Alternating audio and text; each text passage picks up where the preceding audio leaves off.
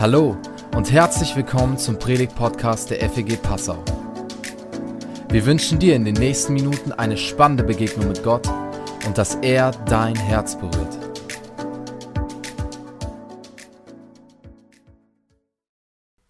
Jesus, seine Geschichte, unsere Geschichte. Wir sind äh, ist Teil einer Predigtreihe, die habe ich mal angefangen äh, vor den Ferien, glaube ich noch. Und wir beschäftigen uns so mit der Geschichte von Jesus. In nur drei Jahren hat Wirkungszeit, hat Jesus die Geschichte dieser Welt, den Lauf der Zeit für immer verändert. Und was wir uns so fragen, dieser Predigtreihe und auch heute, was hat seine Geschichte, die Geschichte von Jesus äh, mit uns zu tun? Und so im ersten Teil haben wir uns so Jesus-Bilder angeschaut. Vielleicht könnt ihr euch noch erinnern, ich habe so eine historische Rekonstruktion äh, rumgereicht, wie Jesus ausgesehen hat. Äh, und beim letzten Mal haben wir uns angeschaut, so die Frage, wen würde Jesus wählen bei der Bundestagswahl? Äh, auch eine spannende Frage. Und wenn du denkst, ey, das ist doch voll spannend, dann kannst du das alles gerne in unserem Podcast nachhören. Ähm, und wir haben auch so festgestellt, hey, die allerbeste Quelle, wenn wir uns mit Jesus beschäftigen, ist, dass wir in die Bibel schauen. Dass wir, wir haben diese vier historischen Dokumente über Jesus, die Evangelien heißen sie, zuverlässige und glaubwürdige Dokumente. Und äh, das werden wir auch heute wieder, wieder tun. So. Und ich habe mir so die Frage gestellt für heute, das Thema lautet etwas Neues für die Welt. Und vielleicht kennst du das auch mit äh, neuen Dingen in unserem Leben, wenn etwas einfach neu ist Neues ist oft entweder faszinierend oder nervig, ähm, bis dahin, dass man sich fragt, ist das jetzt überhaupt nötig? So, ja. Also gestern Abend, da war etwas fast ganz Neues für mich. Ich bin nämlich mit meiner Frau mal wieder essen gewesen. Ja. Wer Kinder hat, der weiß, dass das nicht selbstverständlich ist, wenn die Großeltern weit weg wohnen. Das heißt, wir haben nicht immer Babysitter. Ja. und äh, gestern waren aber, äh, sind die Eltern von der Leonie gekommen, haben wir gesagt, wir gehen mal essen. Und das war echt faszinierend. So, gell? So eine Frau da sitzen zu haben, so eine schöne Frau vor mir, das hat mich ja echt fasziniert. Das war so ein Gefühl von, boah, das war mal wieder so richtig neu. Ähm, oder letzte Woche waren wir unterwegs und wir haben im Moment kein Auto. Wir wollten was mal ausprobieren, wie das ist, wenn man ohne Auto lebt und Umwelt und so weiter. Ähm, wissen wir noch nicht, ob das Experiment gescheitert ist. Auf jeden Fall mussten wir uns ein Auto leihen und wir haben uns einen Golf 8 geliehen. Ja? Ein ganz neues Auto ähm, haben wir günstig bekommen. Und dann bin ich damit, durfte ich dann mit 1300 Kilometer über Deutschlands Autobahn fahren. Boah, das war ja faszinierend. So ein neues Auto, ey, was das alles kann, das ist ja unglaublich. So, ne? Und ich habe dann drei, vier Stunden immer der Leonie, ach guck mal, das kann's auch noch. Und jetzt hat's das gemacht, das Lenkrad selber bewegt oder Abstandsassistent und so weiter. Das war so richtig faszinierend. Aber die Leonie, gell, die hat sich so die Frage gestellt, ist das jetzt echt nötig eigentlich? Bis dahin, dass sie das echt genervt hat. Und dann irgendwann, so nach drei Stunden, sagt sie dann auf einmal: So, Philipp, jetzt hörst du auf, vom Auto zu reden. Da wäre ja ganz eifersüchtig. Das ist ja echt nervig. so hat sie gesagt. Ne, also, so neue Sachen, oder vielleicht kennst du das auch, wenn du einen neuen Computer, ein neues Handy kriegst. Das ist ja voll toll, faszinierend, was das alles kann. Aber es ist auch voll nervig, bis das Ding eingerichtet ist, bis die E-Mails laufen, bis alle Kontakte eingepflegt sind, der Kalender. Das braucht ja ewig und dann dann äh, sitzt man irgendwo und es funktioniert nicht, weil man sich mit der neuen Technik noch nicht auskennt. Dann wird etwas Neues auf einmal zu etwas sehr Nervigen. Oder ich kenne das auch so in politischen Entscheidungen. Ich bin ja politisch sehr interessiert, muss ich eigentlich sagen. Und manchmal denke ich mir dann auch in manchen Ideen von irgendwelchen Seiten, denke ich mir, oh, ist das jetzt echt nötig? Mensch, müssen wir das jetzt echt diskutieren in diesem Land? Boah, ist das nervig. Dann frage ich, ist das jetzt echt nötig, dass wir äh, hier bestimmte Dinge diskutieren müssen oder bestimmte Vorschläge so, ja? Ähm, oh, die Naomi hat Fieber. Ja, meine Frau muss leider gehen, weil die unser Kind ist krank. Unsere beiden Kinder sind krank. Und jetzt müssen sie nach Hause fahren, ja. genau, der Gregor hat den Schlüssel, ja. Äh, du kannst auch mein E-Bike nehmen, Schatz. Oder das ist unser E-Bike, wenn du magst. Okay, ja, Papa fährt. ja, und was wir uns heute so anschauen, ist der erste öffentliche Auftritt von Jesus. Und als Jesus in diese Welt gekommen ist, so der erste öffentliche Auftritt, da gab es auch diese Reaktionen. Manche waren total fasziniert, als ich dachte, Herr Jesus, der bringt ja echt was, eine super Neuigkeit in dieser Welt. Und viele andere Leute, äh, die waren einfach genervt. Bis dahin, dass sie sich gefragt haben, hey, ist, das, ist es das jetzt echt nötig? Dass dieser Jesus in diese Welt kommt. Und ich will mich mit heute jetzt so anschauen, warum musste Jesus in die Welt kommen? Und auch diese Frage, was hat es überhaupt gebracht, dass Jesus in diese Welt? War das wirklich nötig?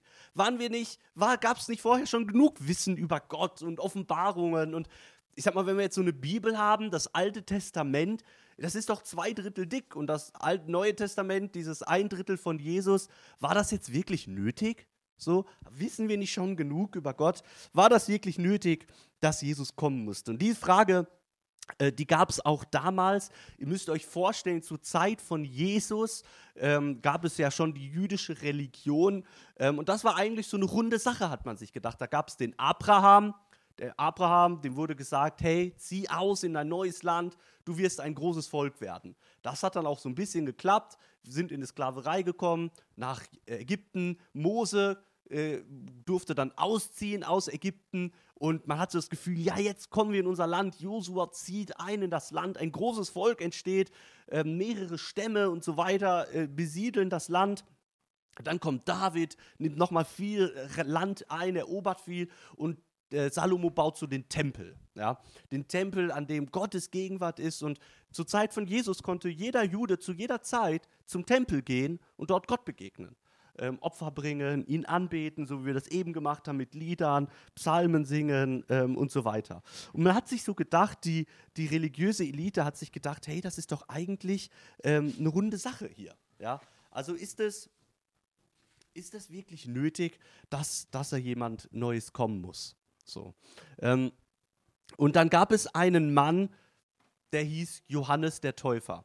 Und vielleicht kennst du das so, bevor eine große Band kommt, kommt die Vorband. Bevor irgendwie so ein großer Header kommt, kommt so der Anheizer. Es muss jemanden kommen, der einmal die Stimmung macht und sagt, was jetzt Programm ist. Und das war äh, Johannes. Und Johannes, das war so ein ganz schräger Typ.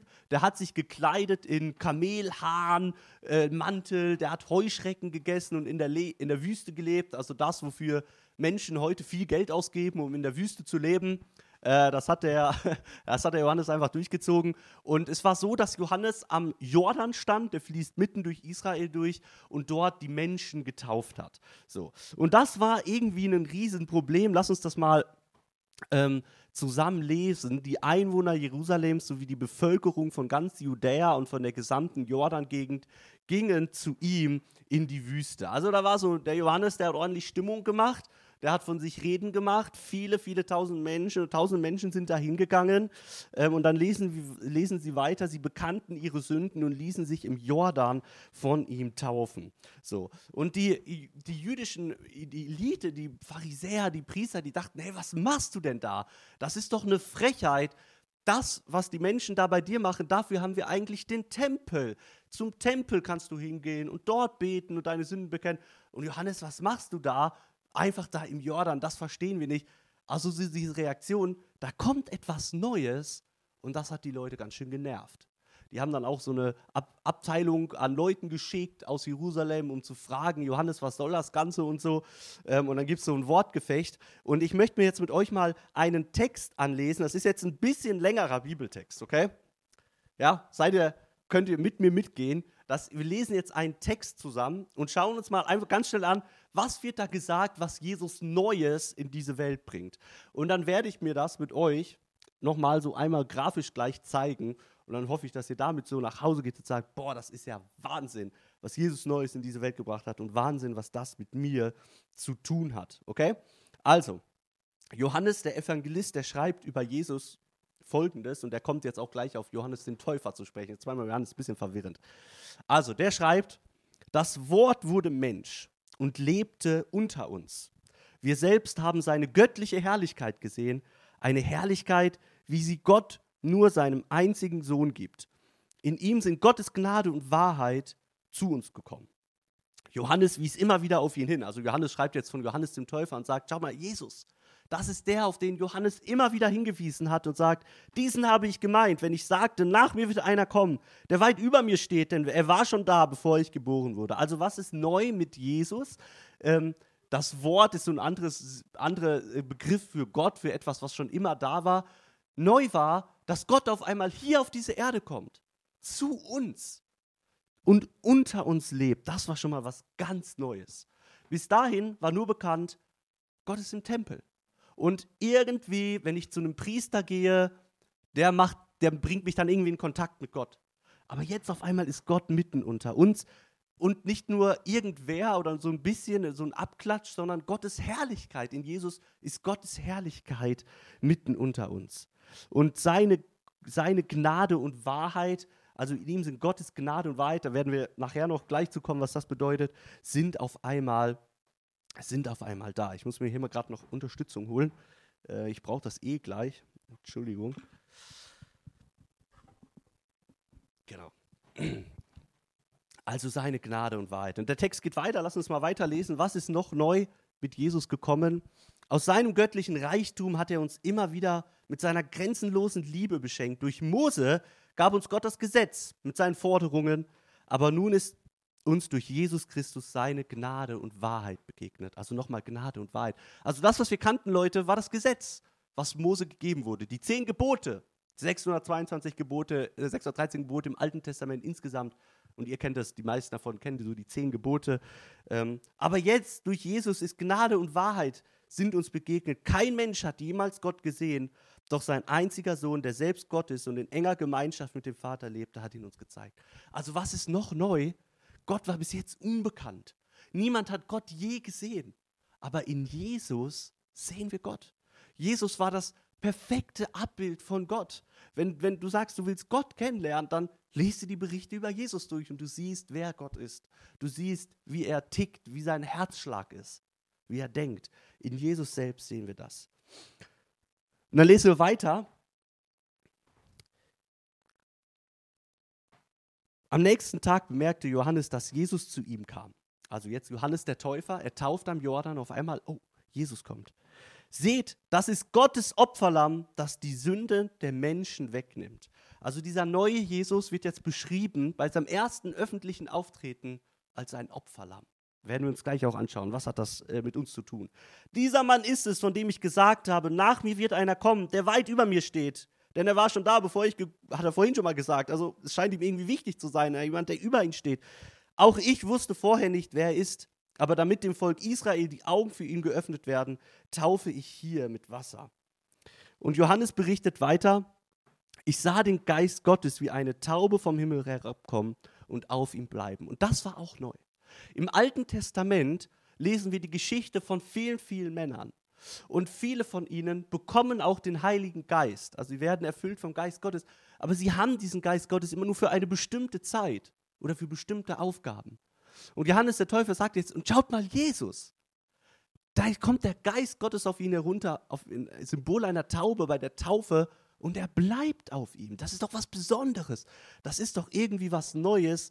Und dann sagt er, wer er ist, wusste ich vorher noch nicht, wiederholt Johannes. Aber Gott, der mir den Auftrag gab, mit Wasser zu taufen, sagte zu mir, du wirst sehen, wie der Geist auf einen Menschen herabkommt und auf ihm bleibt. Dann weißt du, dass er es ist, der mit dem Heiligen Geist tauft. So, und das ist jetzt auch neu, dass Jesus empfängt den Geist nicht nur, sondern es wird gesagt, Jesus ist auch der, der den Heiligen Geist weitergibt an andere. Schauen wir uns gleich nochmal an, was das wieder mit uns zu tun hat. Und dann sagt Johannes, letzter Vers, letzter Text, und weil ich das gesehen habe, kann ich bezeugen, dieser Mann ist Gottes Sohn. So, und Leute, das war auch neu. Die Juden damals haben nicht erwartet, dass ein Mensch kommt, der sich Gottes Sohn nennt. Ja, ähm, die wussten, Gott ist irgendwie größer als nur ein Mensch und auch vielleicht ähm, nicht greifbar in unserer Vorstellung, aber dass er einen Sohn hat und Jesus wirklich als Gottes Sohn, er kommt zu uns, etwas, das ist was Neues. Johannes der Täufer und seine zwei Jünger waren zum nächsten Tag wieder an dieser Stelle und dann sagt er nochmal, als Jesus vorüberging, da schaute Johannes ihn an und sagte, sieht, das ist das Opferlamm Gottes. Also nochmal dieser Punkt. Jesus kommt, etwas Neues, er, ist, er offenbart Gottes Wesen. Er wird als Lamm bezeichnet, als der, auf der der Geist bleibt und der den Geist weitergibt. So. Und ich will mir jetzt mit euch, und das ist jetzt vielleicht etwas, wo du sagst, boah, das habe ich so noch nie gesehen. Ähm, aber es ist unglaublich hilfreich, die Bibel zu verstehen und zu verstehen, was kam in Jesus Neues, wer war er. Und ich habe euch hier mal eine Zeichnung mitgebracht. Und das wird jetzt so ein bisschen wild. Und ich habe auch ich habe auch ein Foto, wie diese Zeichnung am Schluss aussieht, in ganz schön, weil ich das nicht nochmal so schön hinkriege. ähm, und das schicke ich dann auch rum und so. Aber ähm, ich will euch jetzt einfach so nochmal grafisch verdeutlichen, was ist So, jetzt muss ich mal Platz machen hier. Mit Jesus so Neues gekommen in diese Welt. Okay? Und mir, als ich das so das erste Mal, ich habe das im Studium kennengelernt, habe gedacht, Hey, warum hat mir das noch niemand vorher gesagt? Das ist doch überhaupt nicht schwer zu verstehen und es ist so hilfreich, okay? So, wenn hier die, äh, der Beginn der Welt ist. Ja, die Bibel sagt, Gott hat die Welt erschaffen, wie auch immer das jetzt ausgesehen hat, ist mal Käsekuchen, ist egal. Also Gott, am Anfang steht die, der Beginn der Welt, der Beginn des Lebens. Und das ist so mal die Lebensgeschichte bis hierhin. Jesus wird geboren und stirbt ähm, und hier ist so, so der Christus. Und hier, das kennt ihr ja die ewige Acht, so das, die Ewigkeit, das ewige Leben, wie es laut der Bibel nach, weitergeht nach dem Tod. So, und dann geht die Geschichte los, dass der erste Mensch, wie hieß der? Hat jemand eine Idee? Wie hieß der erste Mensch laut den biblischen Berichten? Wie? Adam, genau. Hey Adam, hey Madam, I'm Adam, hat er zu Eva gesagt, der erste Flirt der Geschichte. Also, Adam kommt, äh, wird geschaffen. So, ich schreibe mal hier Adam. Und Gott trifft eine Vereinbarung mit Adam. Er macht einen Bund. Hast du das Wort Bund schon mal gehört? Hm, aber das Wort Testament habt ihr schon mal gehört, gell? Also das griechische Wort Testament, Diatheke, ist eine Übersetzung vom hebräischen Berit. Egal, könnt ihr vergessen. aber das heißt Bund. Also Neues Testament und Altes Testament heißt neuer Bund, alter Bund, wortwörtlich übersetzt. Ja? Also, ähm, Gott macht einen Bund mit Adam und sagt zu ihm, schau mal, du bist dafür verantwortlich, diese Erde zu bewahren und bebauen. Was hat er gemacht? Hat er nicht hingekriegt. Gell? Er hat Mist gebaut, er hat was äh, getan, wo Gott sagt, das will ich nicht, dass du das tust. Er hat verstoßen gegen Gottes Willen und Gott verbannt ihn aus dem Garten. Aber Gott, Gott sagt, so und jetzt schließe ich einen neuen Bund mit dir. Und zwar werde ich dir was versprechen. Und zwar wirst du irgendwann einen Nachkommen haben. Und dieser Nachkomme, der wird der Schlange den Kopf zertreten, steht da wortwörtlich. Dieser Nachkomme wird irgendwann das, was du falsch gemacht hast, wieder ins Lot bringen. Durch dich, durch deine Fehler ist die Bosheit in diese Welt gekommen. Und mit Bosheit meine ich das, was du tagtäglich vielleicht an Bosheit erlebst. Die, wie Menschen dich schlecht behandeln, dich anlügen, dich schlagen, dich kaputt machen, keine Ahnung. Und die Bosheit, die du selber erlebst, wenn du blöd mit deinen Kindern bist, mit deinem Ehepartner. Diese Welt ist doch wirklich viel, viel, gibt doch wirklich vieles Böse in dieser Welt. Und Gott sagt, irgendwann werde ich ähm, einen einen Ausweg schaffen. Und die Lebensgeschichte geht weiter, der Bund geht weiter. Und jetzt erfahren wir im Neuen Testament, dass dieser Jesus derjenige ist, der der Schlange den Kopf zertritt. Also Jesus ist auf einmal, so und ich versuche das jetzt mal hier nochmal nachzuzeichnen, der, oh Mann, der Christus. Jesus, der Christus, er ist der, wo Adam gesagt wird, da wird einer kommen. Der wird diese Welt wieder ins Lot bringen. Er wird der Schlange den Kopf zertreten. Im Neuen Testament erleben wir, wie hat Jesus das gemacht? Er ist gestorben und dann ist er aber auferstanden. Er hat den Tod und die Bosheit dieser Welt besiegt. Und für mich bedeutet das ganz praktisch, dass Jesus ist der Sieger über den Tod in meinem Leben. Ich weiß, ich werde einmal auferstehen. Für mich bedeutet das, Jesus ist der Sieger über alle Bosheit, über alles Schlechte, was ich erlebe. Jesus ist der, Jesus ist der Sieger. Ähm, und er ist der Sieger, egal in welcher Situation du dich gerade befindest. Wisst ihr, gestern Abend war ich mit meiner Frau im, im Restaurant. Ich habe zu ihr einen Satz gesagt, habe ich gesagt, Leonie, ich würde gerne anders manchmal, aber ich schaffe es einfach nicht. Wir haben über so eine, so eine Eigenart meiner Persönlichkeit geredet. So. Und ich habe gesagt, Leonie, ich würde gerne anders, ich schaffe es nicht. So. Und äh, vorher habe ich, hab ich mir Gedanken darüber gemacht für heute Morgen. Ich dachte, ja, aber Jesus, irgendwann wird er mir helfen, da durchzukommen. Er ist der Sieger über jede Bosheit in dieser Welt. Ja. So, dann geht die Geschichte weiter. Ähm, und zwar kommt als nächstes eine nächste große Figur und das ist der Noah. Ja, und auch mit Noah macht Gott einen Bund und Noah, er gibt Noah das gleiche Versprechen wie schon Abel und sagt, schau mal, es wird irgendwann jemanden kommen, der wird diese Welt wieder ins Lot bringen. Ein ganz besonderer Mensch wird kommen. Und Noah kriegt ganz besonders das Versprechen, ich werde diese Welt erhalten. Ich liebe meine Schöpfung nach wie vor. Ich werde diese Welt erhalten. Ähm, und ich werde dafür sorgen, dass dieser Nachkomme wirklich kommt. Und damit das passieren kann, so Christus, so ihr wisst, was da steht, damit das wirklich passieren kann, werde ich einen Regenbogen setzen, der dir zeigen soll, ich werde diese Welt nicht zerstören, ich werde sie erhalten, bis der kommt. Und ähm, wenn du in den Regenbogen schaust, wann hast du das letzte Mal einen Regenbogen gesehen?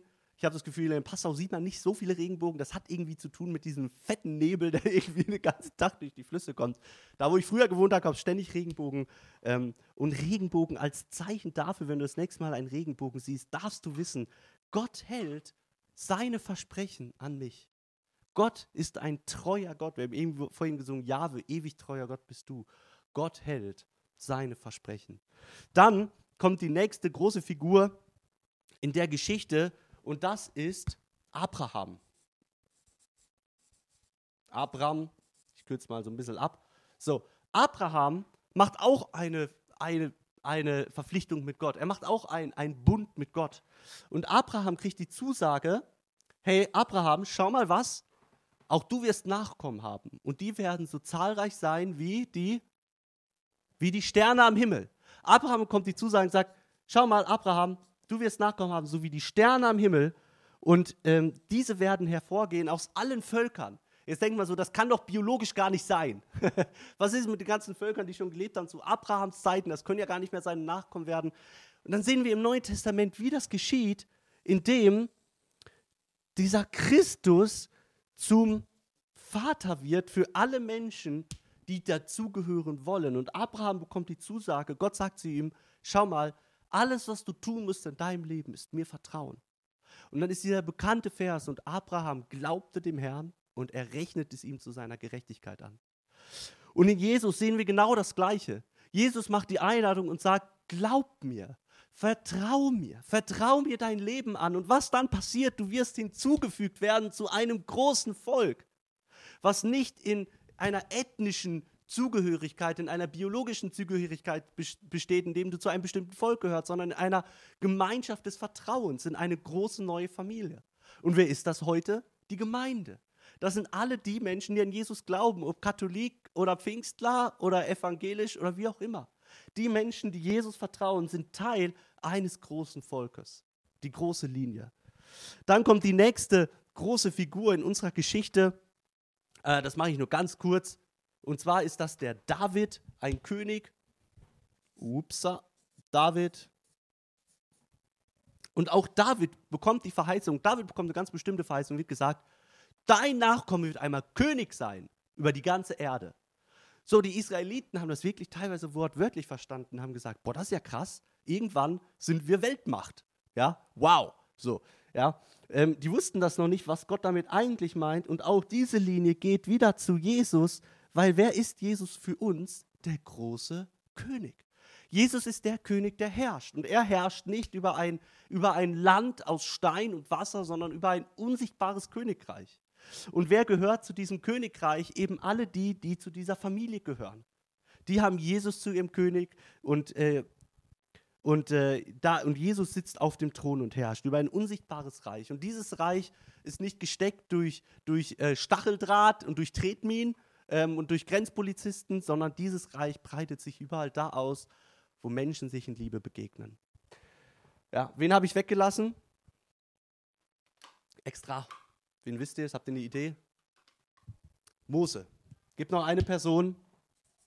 Mose. Mose zieht aus aus Ägypten und Mose kriegt auch eine Abmachung mit Gott. Mose kriegt nämlich ganz viele Gebote, 613 Stück für ein Volk. Und die Menschen sollen sich halten an diese Gebote. Und die packen das nicht so richtig. Und Gott sagt, ich muss einen Ausweg schaffen. Und dann kommt Jesus und Jesus sagt, schaut mal, ich habe diese Gebote, die Gott Mose gegeben hat, erfüllt.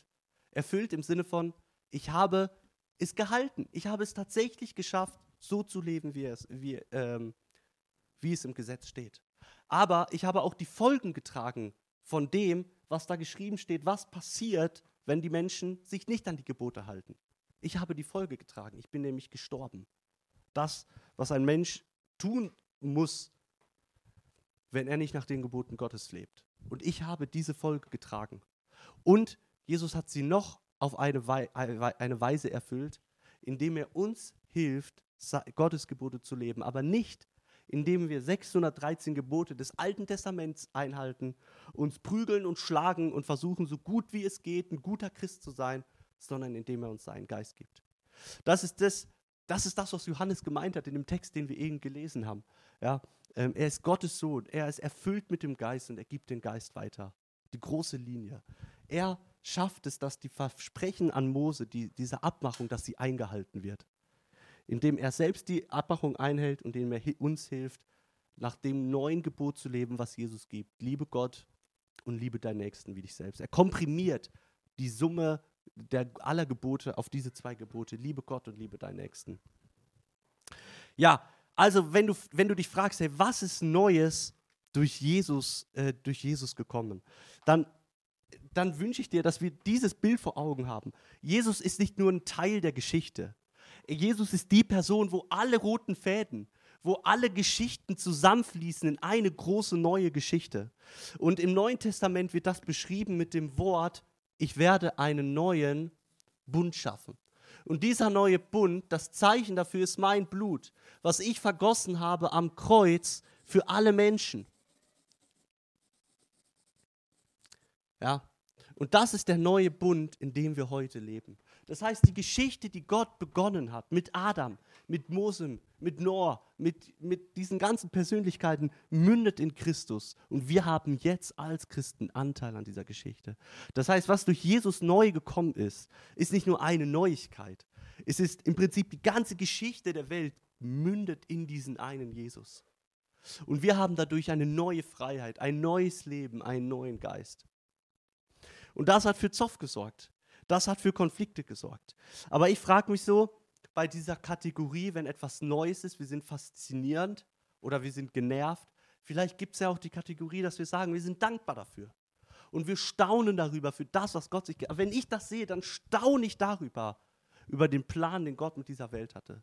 Und wie alles in Jesus mündet und wie wir jetzt zurückschauen können und sehen, boah, das ist herrlich, was da passiert ist. Jesus ist uns echt alles in allem. Er hat die, die Last der Gebote getragen. Er hilft uns so zu leben, wie es Gott gefällt. Und wir dürfen dazugehören. Wir dürfen sein Kind sein, zu diesem Volk gehören, einfach nur, indem wir glauben und indem wir vertrauen und nichts mehr tun müssen. Das ist so herrlich. Das ist so befreiend. Und ich wünsche dir und mir, dass wir diese Freiheit, dass wir das neu entdecken.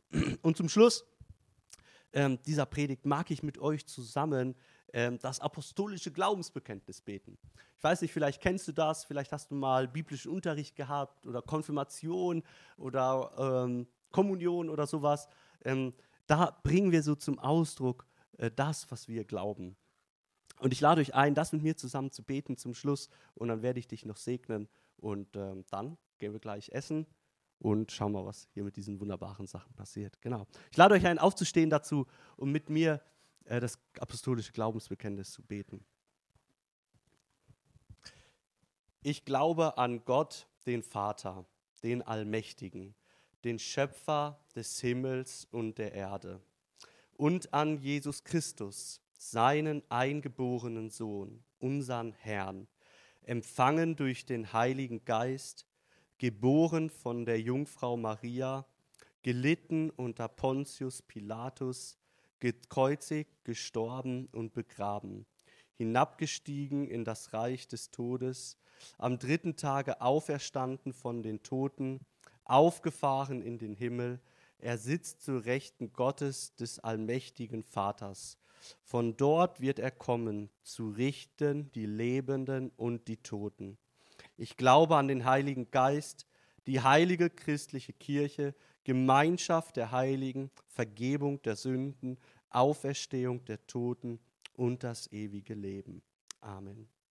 Ich segne dich im Namen des Vaters, der in Jesus Christus auch dein Vater geworden ist. Ich segne dich im Namen des Sohnes, der der Anfänger und Vollender deines Glaubens ist. Ich segne dich im Namen des Heiligen Geistes, der in dir lebt und dir versichert, du bist Kind